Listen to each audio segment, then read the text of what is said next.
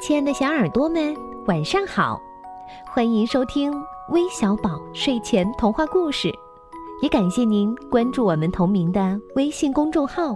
我是珊珊姐姐。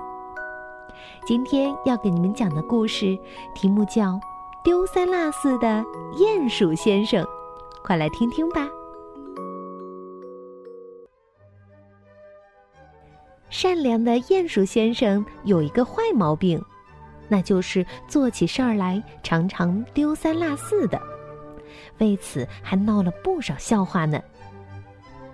有一次，鼹鼠先生决定带领全家郊游，孩子们可高兴了，一蹦一跳的。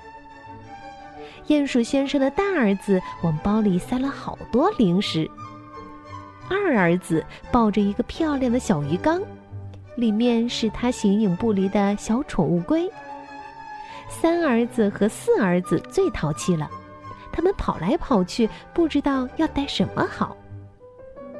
鼹鼠先生的小女儿最听话了，抱着会眨眼睛的布娃娃，早就坐进了车里。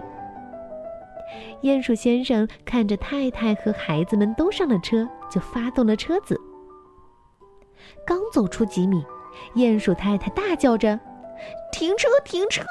你把三儿子和四儿子落下了。”鼹鼠先生往后一看，呀，自己的三儿子和四儿子正拼命的追赶车呢。鼹鼠太太生气的对丈夫说：“瞧，你真是丢三落四的。”一个雨天，鼹鼠先生专门请了假。准备从幼儿园接孩子们回家，因为时间还早，他便坐在家里的摇椅上，悠闲地读着新买来的报纸。报纸上的新闻真有趣儿啊，逗得鼹鼠先生哈哈大笑。不知过了多长时间，鼹鼠先生抬起手腕想看看表，却突然从摇椅上跳起来，大叫着：“呃，我的手表呢？”哦，我的手表哪儿去了呀？他拍拍脑袋，抖抖手中的报纸，突然想起来了，自己在报刊亭顺便给手表上发条的时候，一疏忽把手表往柜台上了。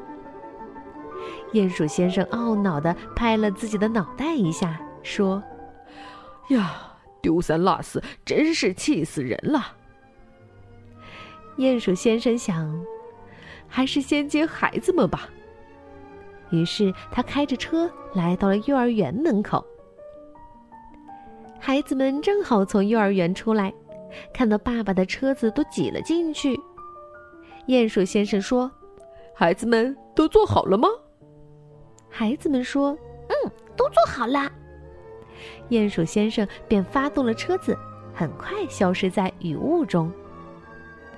当孩子们回到家时，鼹鼠先生突然睁大了眼睛，说：“哦，怎么多了一个娃娃？”哈哈，这次鼹鼠先生绝没有丢三落四，而是多领多占了。他把河鼠兄弟的儿子带回了家。鼹鼠先生问小河鼠：“哦，宝贝儿，你怎么来了？”小河鼠说。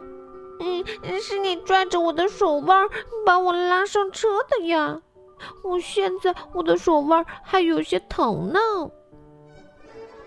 鼹鼠先生看着孩子们穿着幼儿园发的一模一样的雨衣，拍着脑袋说：“哎呀，糊涂了，糊涂了。”接着他又问儿子们：“怎么不早告诉我呀？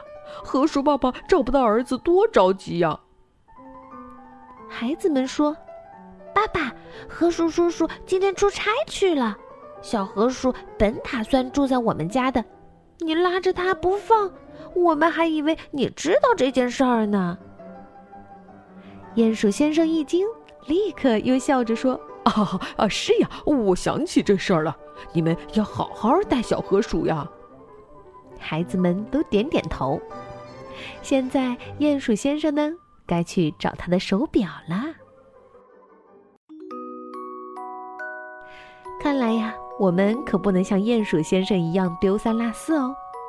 不管做什么事，都一定要认认真真的，好了，那我们今天的节目就到这里了，咱们明天再见吧，拜拜。